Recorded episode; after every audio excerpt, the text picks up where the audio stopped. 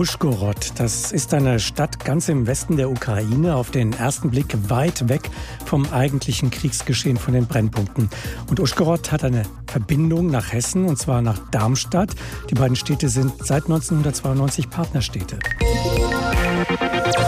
Krieg in Europa. Menschen in der Ukraine.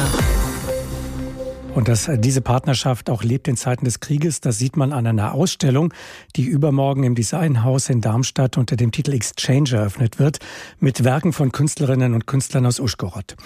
Nicht um diese Ausstellung soll es jetzt aber primär gehen, die Sie sich unbedingt anschauen sollten, sondern um die Menschen, die in Uschgorod leben und arbeiten oder dort eine Zuflucht gefunden haben.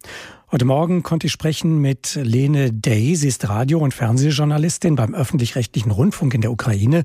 Sie lebt und arbeitet in Uschgorod. Ich habe sie gefragt, ihr Land ist im Krieg. Wie sieht, wie spürt man das in ihrer Stadt? Was hat sich verändert? Gott sei Dank ist unsere Stadt bis heute noch nicht getroffen von den Bombardierungen. Aber natürlich Flugalarme hören wir immer wieder. Also gestern war es viermal am Tag.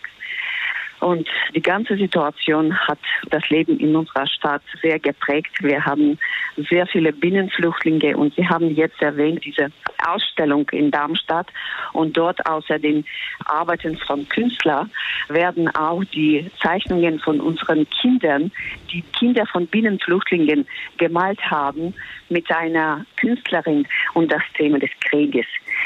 Und in dieser Zeit, wir haben immer in der Stadt sehr viele Gäste, weil in unserer Stadt japanische Kirschenbäume blühen. Mhm. Und das war immer die Zeit für viele Gäste aus verschiedenen Städten der Ukraine.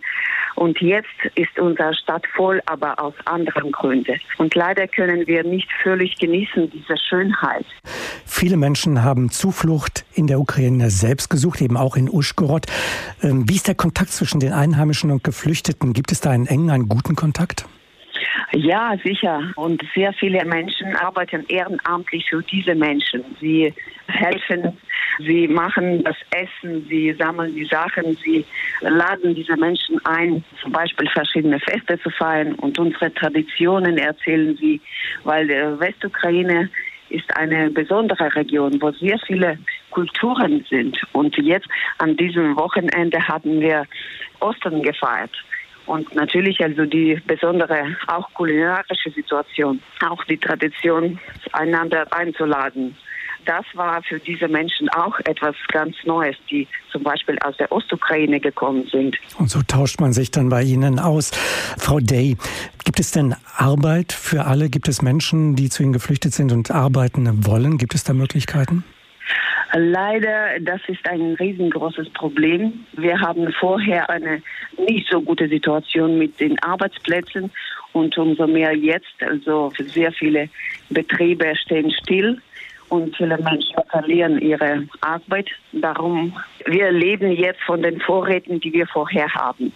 Wir sind sehr dankbar für die Hilfe vom Ausland, weil diese Menschen brauchen Essen natürlich und auch hygienische Artikel und die humanitäre Hilfe, die vom Ausland kommt, war so eine riesengroße Welle am Anfang.